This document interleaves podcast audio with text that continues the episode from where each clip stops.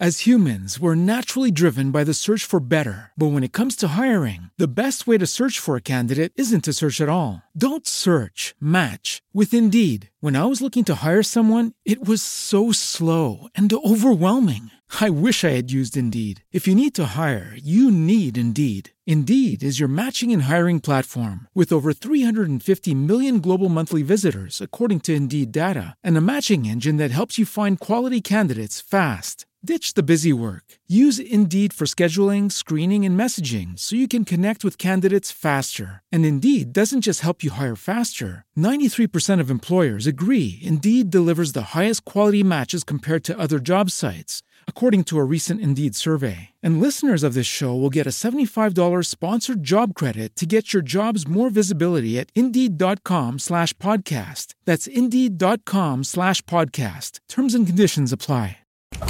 Estás escuchando Joya 937, esta es la radio inteligente y hoy particularmente me encuentro muy contento, muy feliz porque me estoy reencontrando literalmente con un gran campeón, se llama Memo Rojas, Memo Rojas Jr., el piloto mexicano con más podiums y pues bueno, se está preparando ya para el, 2020, está en una etapa muy, muy, muy importante de su carrera. Eh, ya nos explicará lo que representa haber terminado una temporada y estar preparando la que sigue, si se queda en un mismo equipo, si va a otro equipo. Él acaba de coronarse, eh, de hecho es el campeón de la European Le Mans Series 2019. Eh, con una preparación física intensa, todos los días, con vacaciones, sin vacaciones. Memo Rojas ha ganado en tres ocasiones las 24 horas de Daytona y en una ocasión las 12 horas de Sebring, por lo que para obtener la triple corona, este gran piloto mexicano buscará subirse al lugar de honor durante las 24 horas de Le Mans la próxima temporada y obviamente intentará repetir como campeón de la European Le Mans Series. Respecto a este campeonato, pues está agradecido como, como pueden ustedes imaginarse. Y también les debo decir que obtuvo el triunfo número 500 de la escudería Telmex Telcel, lo que lo mantiene como el piloto más galardonado dentro de la escudería Telmex Telcel. Memo Rojas es el piloto mexicano que ha subido en más ocasiones al podium, con un total de 88 veces, además de detentar 35 campeonatos diferentes en distintas categorías y haber conquistado las pistas de América y Europa que lo colocan dentro de la élite del automovilismo mundial. Si no me equivoco, Memo, al tiempo que en México ocurría el Gran Premio de México, muy, muy por esas fechas tú estabas coronándote eh, como campeón del mundo en esta categoría de la cual acabo de platicar. Bienvenido, Memo. ¿Es así? Es correcto, Mariano. Y bueno, primero que nada, un saludo, buenos días a todos. Eh, un placer estar contigo nuevamente en tu programa. Y es, es correcto, justo el día del Gran Premio de México, ese día yo estaba compitiendo en Portugal, la final del campeonato de la European Le Mans Series, en la cual, pues, eh, afortunadamente logramos el título por segunda ocasión. La había ganado ya en 2017. y pues muy contento, ¿no? Porque pues es mi sexto campeonato eh, a nivel internacional en, la disciplina de, autos prototipo. Llévame, por favor, haz un, haz un gran esfuerzo de imaginación y de memoria y llévame a ese instante en el que estás cruzando la, meta y estás ganando, y lo que implica subirse al podio. En ese instante, ¿qué pasa por tu mente, Memo? Con tanta adrenalina que tienes, eh, pues corriendo por tu cuerpo. Fíjate que es, es una sensación eh, muy difícil de, explicar porque es muy emocional. Al final del día la, la vida de un piloto eh, pues está medida con resultados, al igual que cualquier deportista, ¿no? Es, es muy numérico la forma como te evalúan eh, un beisbolista, es cuántos home runs este, haces, un futbolista, cuántos goles metes. Entonces no hay margen de no hay otra forma como te midan. Entonces, eh, cuando tú llevas dedicando toda una vida entera a un deporte, cuando eh, dedicas todo un año entero en prepararte con lágrimas, con sudor, con esfuerzo, y cruzas la meta y logras ese campeonato, es como juntar, eh, poner en una burbuja, en, un, en una esfera de cristal, poner todo ese esfuerzo, todos esos sacrificios que hiciste durante tanto tiempo, desde niño inclusive, y ser y, y, que hayas que sea recompensado en un momento, en un instante, porque al final del día eh, un, ganar un título internacional es la recopilación de todos esos eventos, decisiones, eh, triunfos, derrotas que acumulaste en tantos años de carrera. Incluso muchas veces puede ser hasta circunstancial, Memo. Es correcto, sí. Y a veces también las derrotas son las que te hacen eh, hacerte más fuerte, ¿no? Y entonces es, te invaden el cuerpo una, una emoción. Yo veo las imágenes y los videos de cuando cruzamos la meta y mi cara se transformaba así. Era una felicidad increíble. Eh, y no, debe haber otra sensación que se compare con algo así. Yo creo que no, mira, te voy a ser muy sincero. Yo, yo no he sido papá todavía y dicen que la mejor sensación en el mundo es ser papá. Entonces, a lo mejor espero algún día vivirla pero bueno, yo creo que al día de hoy es la mejor sensación que, he tenido en mi vida, ¿no? ¿Cómo es la, la, la, hablando de sensaciones, esa sensación de estar adentro del coche? ¿Por cuánto tiempo? ¿Cuánto tiempo dura una carrera de estas? Eh, ¿Y qué tipo de coche manejas? Porque quiero que me digas ¿Qué temperatura hay ahí adentro? Mira, es muy interesante tu pregunta, Mariano. Fíjate que la, categoría que yo corro es el serial europeo de Le Mans, que es el campeonato de las 24 horas de Le Mans, que los que sepan de automovilismo es una carrera muy, muy famosa, muy de las más importantes a nivel internacional. Casualmente hay una película ahorita que está en el cine que habla de la historia de Le Mans. Sí, es cierto. Creo que se llama Contra lo Imposible, que sale Matt Damon y Christian Bale. Los que quieran ir a verla. Me dicen que está buenísimo. ¿Ya la viste? Ya la vi. Me dicen que es un peliculón, ¿eh?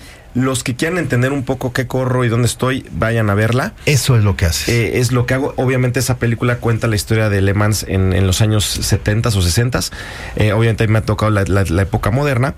Y bueno, eh, el serial completo es un serial de ocho fechas. Y, bueno, los autos que compito son autos prototipo, alcanzan velocidades superiores a los 340 kilómetros por hora. Y la cabina eh, como me preguntas, es muy pequeña, es, está construida toda de fibra de carbón, eh, es, hoy en día es muy segura, pero literal vas como metido en un en una, cápsula, en una capsulita. Y vas amarrado, ¿no? Vas amarrado, no tienes aire acondicionado. Yo más de pensar, me da ansiedad, este, vamos a ver que, que, tienes que estar ahí en ese es para claustrofóbicos. Por eso lo digo. Sí. Sí, no es para claustrofóbicos. Y lo que ocurre es que como no el aire acondicionado le quita potencia al motor. Entonces no hay aire acondicionado porque precisamente eh, pues no quieres perder potencia. Entonces los pilotos tenemos que trabajar mucho la parte física para soportar el calor, que era lo que me preguntabas. Sí, la temperatura. Sí, normalmente estamos en promedio 15 grados arriba de la temperatura ambiente. Qué barbaridad. ¿Qué pasa? En un día de frío, que estás a 15 grados, estás a 30. No hay tanta bronca en un día de calor que estás a 30, estás a 45 dentro del coche y se vuelve un sauna. Eh, la deshidratación es durísima. De hecho, en las 24 horas de Le Mans, ah, me preguntaste de la duración. Las carreras cortas son de 4 horas y la más larga es las 24 horas de Le Mans, que es de 24 horas. ¿Qué es uno de tus objetivos para el próximo año? Es correcto. La triple corona del automovilismo resistencia es eh, son las tres carreras más importantes en el mundo de, mi disciplina. Es las 12 horas de Sebring, las 24 horas de Daytona. Ambas, estas dos últimas ya las gané y me falta, ahora sí que la cereza del pastel en mi carrera sería ganar las 24 horas de Le Mans, que es lo que estoy buscando desde hace tres años que emigré a Europa. Este, yo sé que estás muy familiarizado con eso, Memo, pero 24 horas en el coche. Sí, eh, son carreras de resistencia, eh, las hacemos entre tres pilotos. Eh, tienes siempre un, compañeros de equipo, hacemos turnos de aproximadamente tres horas, pero es brutal el desgaste, a pesar de que medio descansas entre turnos, nada más para que te des una idea hablando del calor y de la deshidratación, em, cada turno de manejo, que es como de dos a tres horas, eh, yo pierdo entre 3 a 4 kilos de peso, de pura deshidratación. No me digas eso.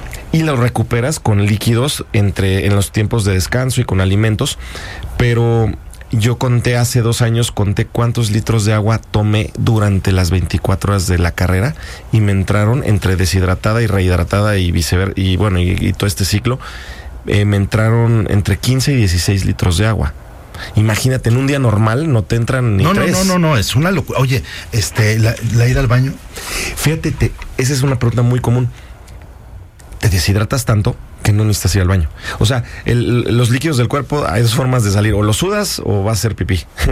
y obviamente como como, como sudas mucho, te deshidratas mucho el esfuerzo físico, no, pues no tengas de ir al baño en, el coche. Para explicar cómo llegó Memo Rojas, ¿qué edad tienes, Memo? Tengo 38 años. tiene, bueno, se ve de 24, ¿eh? Se ve de estoy recorrido. No, muy bien, muy joven. ¿Hasta qué edad da para una carrera como la que tú tienes? Si sabemos que un futbolista tiene ciertos límites, un...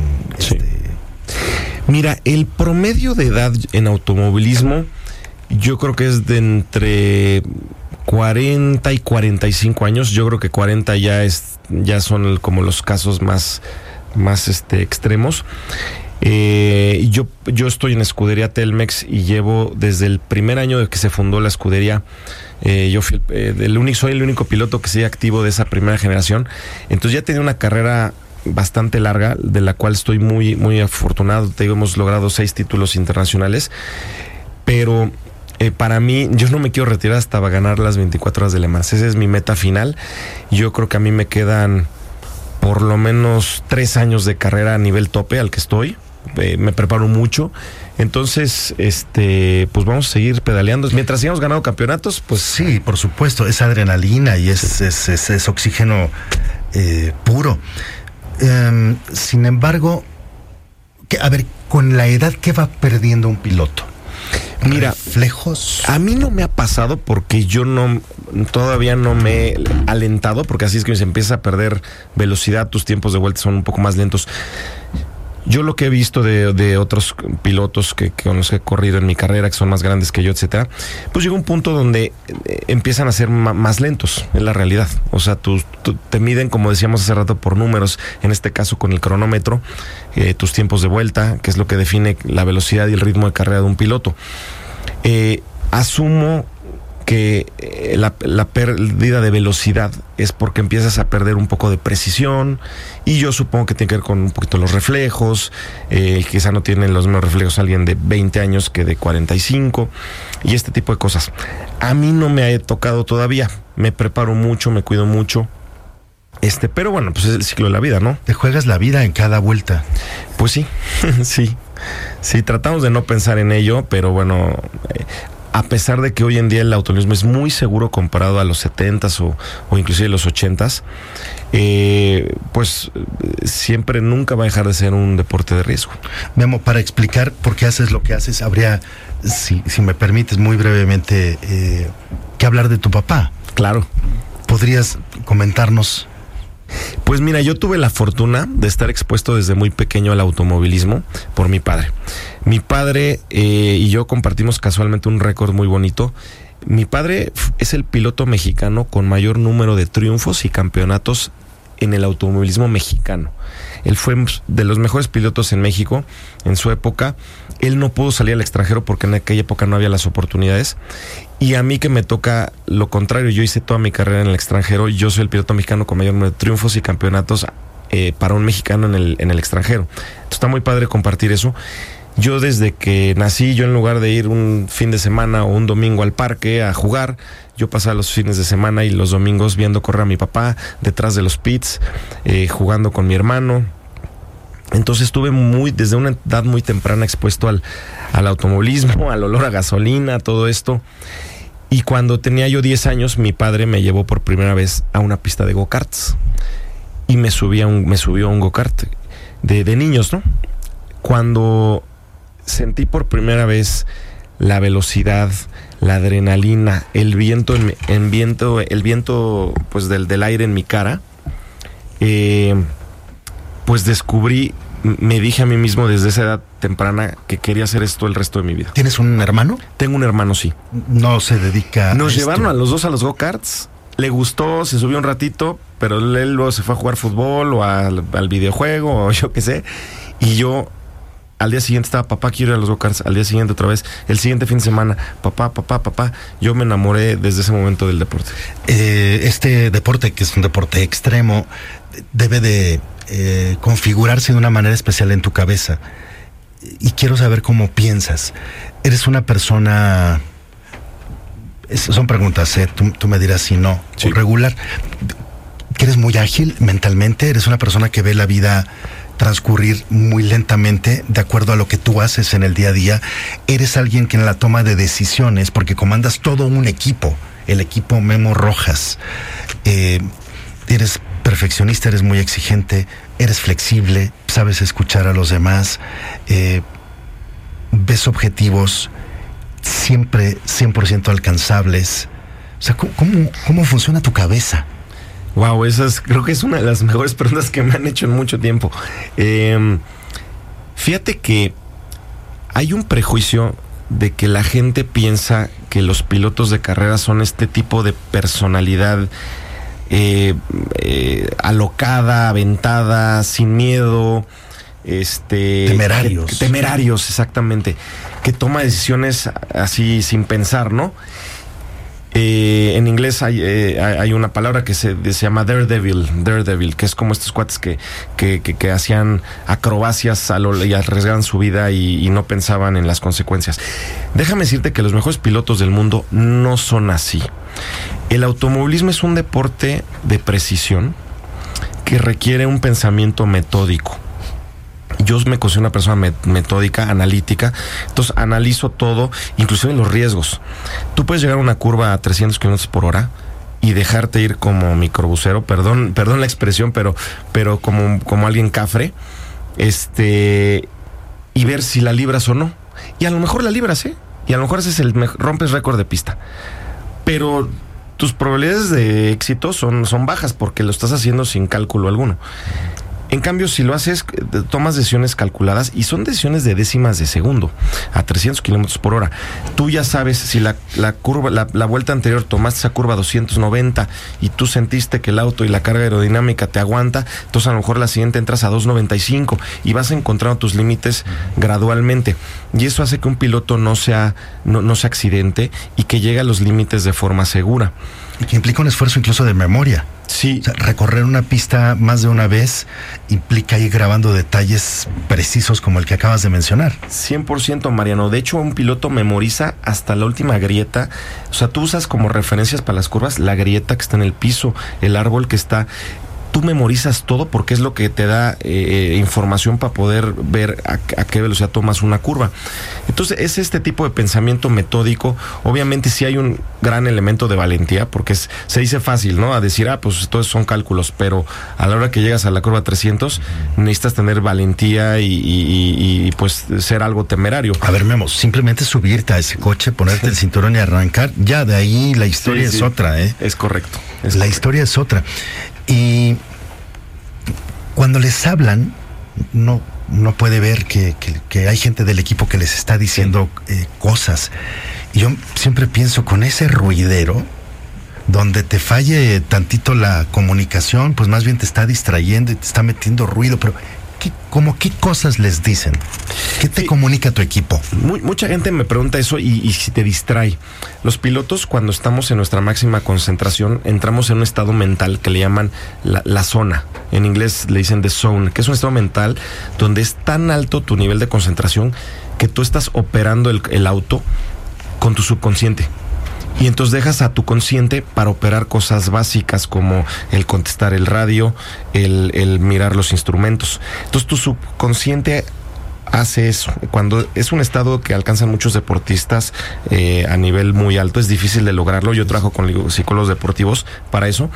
Entonces eh, atiendes cosas como checar tus instrumentos, eh, ver las condiciones de tu auto, contestar el radio de, tus, de tu equipo. Y tu equipo te va dando información eh, de estrategia. ¿Cómo, ¿Cómo está tu estrategia comparada a lo de los, tus rivales? Posición de los rivales, estado de tu auto. Obviamente hoy en día con la tecnología los autos tienen sensores por todos lados y por telemetría mandan, eh, eh, el equipo está monitoreando en tiempo real qué está ocurriendo en el auto. Si a mí se empieza a bajar una llanta porque la tengo ponchada, antes de que yo sienta que la llanta se está bajando, ellos ya lo, ya lo vieron. Los sensores ya están viendo que se está bajando. Entonces, me avisan, por ejemplo, tienes una llanta ponchada, entra pit. Este, antes de que yo ni siquiera me diera cuenta. Eh, temas de carga aerodinámica, si hay una falla con el coche, ellos pueden detectarla mucho antes. Entonces, ese tipo de comunicación la que te mantiene, por ejemplo, en las 24 horas de Le Mans, a las 4 o 5 de la mañana, que ya estás muerto, cansado, este y, el equipo también, porque el equipo no duerme. Yo de repente me siento solo, vas a 300 kilómetros por hora en la recta de Mulsanne, allá en Le Mans, y de repente yo les digo, oigan, háblenme. Les digo, ¿están ahí? En inglés les digo, ¿are you there? despierten. Y, a veces necesito que me hablen nada más para que te mantengan animado, este, ese tipo de cosas. Alerta. Alerta. Eh, Memo, ¿qué es eh, cuando estás en, en la zona de zone que mencionaste? ¿Qué es lo que implica un mayor esfuerzo para ti? ¿Un rebase, una recta muy larga? ¿Saber que vas a entrar a una curva? en donde te pones ligeramente más alerta que, que el resto. Probablemente el momento más crítico para un piloto es un rebase. Un rebase eh, implica rebasar el límite de tu rival. Si, si, si tú, si tú tienes a dos competidores que, que, tienen un nivel alto y están tomando una curva a 200 kilómetros por hora, por poner un ejemplo, para tú poder ejecutar un rebase, tienes que frenar tantito más tarde que él. Eso quiere decir que vas a tener que, en lugar de, de, entrar a la curva a 200 kilómetros por hora, vas a tener que entrar a lo mejor a 202 o a 203. Sobrepasar un poquito ese límite. Porque si no, él va a entrar a la misma velocidad que tú y no, no ejecutas esa maniobra de rebase. Entonces, eso es lo más crítico porque es donde mayor margen de error hay. Eh, para un piloto, donde más probabilidades hay de que haya un contacto, una colisión es en un rebase. Normalmente cuando este, pues llegas a alguna de estas carreras, me imagino que ya son muy familiares las caras de los demás pilotos para ti. Son como un mismo grupo que viaja generalmente. De pronto subirán algunos, bajarán otros, pero ¿es un mismo grupo el que compite de entre todos los equipos? Sí, por en el campeonato, pues toda la temporada, todo el año somos los mismos pilotos. Obviamente cuando termina una temporada y va a iniciar otra, hay pilotos que a lo mejor se cambian de categoría eh, y puede haber, a lo largo de tantos años de carrera me ha tocado correr con, pilotos en distintas categorías, unos van, unos vienen, hay pilotos con los que compito que estuvieron en Fórmula 1, otros que estuvieron en NASCAR, nos encontramos en ciertas categorías y luego nos volvemos a, a desencontrar. Entonces sí se vuelve un ambiente grande, pero al, mismo tiempo eh, todos es un ambiente del automovilismo, todos nos conocemos. El ambiente es un poco hostil, la verdad. Entre ustedes. Entre nosotros, sí. Somos competidores, es muy individual. Em, eh, nos tratamos con respeto, pero es bien difícil hacerte amigo. Tengo muy pocos amigos pilotos, yo creo que no tengo más de dos o tres estoy hablando de cientos de pilotos, porque pues no te puedes tocar el corazón a la hora de un rebase. No son gente muy competitiva. Sí. La competitividad te hace, eh, genera rivalidades y las rivalidades, pues, desincentivan la amistad. Es la realidad. Esto, qué, qué, importante lo que acabas de decir. ¿Esto cómo influye en otras áreas de tu vida? ¿O es solo en la versión piloto? Desafortunadamente hay cosas que me han sido muy enriquecedoras para mi carrera profesional, pero en mi vida personal han sido un obstáculo, porque a veces es difícil separar lo profesional de lo profesional y yo le he dedicado a lo profesional el 90% de mi esfuerzo los últimos 20 años. Entonces a veces te llevas un poquito, no sé, ese egoísmo, competitividad a ciertos aspectos de tu vida personal que a veces con, gente que, quieres. Aparte, un deportista de alto rendimiento eh, es protagonista. Sí. Desea, le gusta ser protagonista. Quieres estar en el podio hasta arriba, en el primer lugar, viendo a tu Es correcto. Es correcto. Y a veces puedes caer en un poquito de, de ego, inclusive, de lo cual yo es algo que me he detectado casualmente recientemente en, mi vida personal y es algo que he tratado de mejorar porque obviamente también quiero ser buena persona fuera de pista en la parte de, mi vida que es fuera de la pista pero sí no me das esa impresión Memo. O sea yo a Memo lo conozco tengo la fortuna de conocerte hace mucho tiempo porque tenemos un, amigo este común Juan que, que es muy amigo de los dos y te he visto fuera y justamente me das la, la impresión contraria. O sea, es alguien que conoces y que quiere ser tu amigo eh, rápidamente porque eres una persona muy fácil, este, te, preocupas por, por preguntar por cosas de, de las otras personas. En fin, me, me, sorprende esto que estás contando, pero, pero lo entiendo muy bien. Memo, termina siendo campeón 2019. O sea, no, no hay nada en este momento a lo que más hubieras podido aspirar este año que cerrar el año de esta forma Como en el caso de los futbolistas, si me permites la analogía, eh, se termina un contrato. Normalmente los contratos son anuales. Sí. Rara vez son multianuales. Sí. Lo normal es que terminas una temporada y empieza la negociación o la búsqueda de un nuevo equipo o quedarte con el mismo equipo. Correcto. ¿Qué implicaciones tiene esto para, para un piloto de tu estatura? Pues mira, lo, sobre todo los primeros años de mi carrera, cuando me estaba consolidando, eh, pues es, es, muy difícil porque no sabes qué vas a hacer cada año, vives un poco al día. Eh, afortunadamente he vivido al día ya 20 años. Más de 20. De hecho, pues ya son, empecé a los 10 y tengo 38, ya 28 años de carrera. Eh, hay pilotos que han tenido carreras muy cortas. ¿Pero pues, a qué edad empezaste a ganar dinero de esto? Profesional eh, a los 18. Sí. Sí o sea, sí, años. Eh, sí, 20 años ya. Sí. Pero obviamente es, es, una disciplina como cualquier deporte donde no sabes dónde vas a estar el próximo año y dependes mucho de tus resultados y son medidos. Un futbolista que deja de meter goles, el, si la siguiente temporada está fuera y a lo mejor la siguiente temporada está este pues haciendo otra cosa, ¿no? Entonces, eh, eh, sí es un poco estresante. Mi caso ahorita ya es distinto porque ya estoy consolidado, ya. Eres un hombre, nombre, una marca, quiero decir, muy fuerte. Sí, en automovilismo, afortunadamente, yo creo que junto con Checo Pérez somos pues los mayores exponentes o referentes del automovilismo actualmente y, y eso me ha ayudado y lo que ocurre pues es que bueno, eh, después de ganar mi sexto campeonato, pues quieres más, ¿no? Esa parte competitiva, ganadora, te vuelves un poquito este ambicioso, ¿no? Eh, eh, y a mí lo que a mí me encanta para mí es como mi, mi mayor gusto es traer a mi país triunfos, porque a veces siento, sé que mi deporte tiene un nicho particular, no es tan masivo como otros deportes, pero me encanta a mí sobre todo ahora en redes sociales, ver cómo la gente valora y disfruta que, que, triunfes en el extranjero, ¿no? Para, para mí levantar la bandera de México en alto es lo máximo, ¿no? Eh, estás en esas entonces buscando el que será tu nuevo equipo o probablemente mantenerte en el mismo, eso todavía no se sabe. Es correcto, andamos en eso. Yo quisiera repetir con el equipo con el que estoy, así que vamos a ver cómo se dan las cosas. Tu máxima aspiración para la próxima temporada, que es lo inmediato ganar las 24 horas de Le Mans, Mariano. Ojalá puedas ir a ver la película para que veas el tamaño de carrera que es. sí, sí, sí. Pero además sabes que me la han recomendado mucho. Sí. Muchísimo. Sí, ¿Y qué vendrá después, Memo? Estás muy joven, terminarás muy joven, estás en muy buena forma, eh, sabes mucho de tu negocio. Sí. ¿Qué hay después para un piloto? Mira, yo, yo creo que tengo eh, mucho que dar a mi deporte. Eh, he pensado qué hacer cuando me retire. Hay como una infinidad de cosas, algunas no deportivas, otras deportivas. Creo que a mí me sería muy difícil abandonar del todo mi deporte. Tu pasión. Exactamente. Creo que tengo mucho que aportar. Me encantaría ayudar a los jóvenes talentos.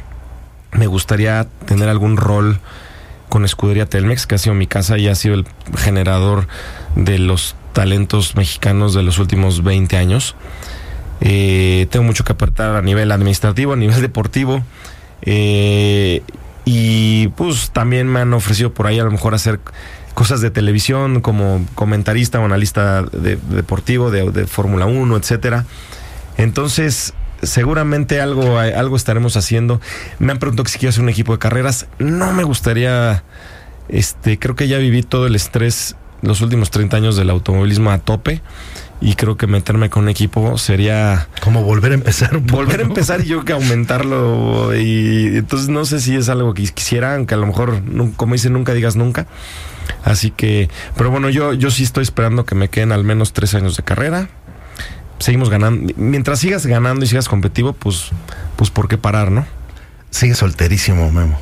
Sí bueno tengo tengo novia pero no me he casado así que a ver si ya a ver si ya ya, ya se dejan. ¿eh? Bien.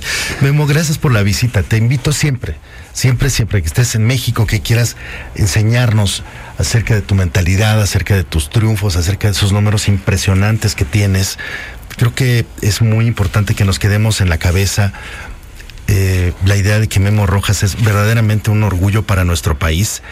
Él es el que ha tenido el triunfo número 500 de la escudería Telmex Telcel. Es, de Sí. hecho, el piloto más galardonado dentro de esa escudería.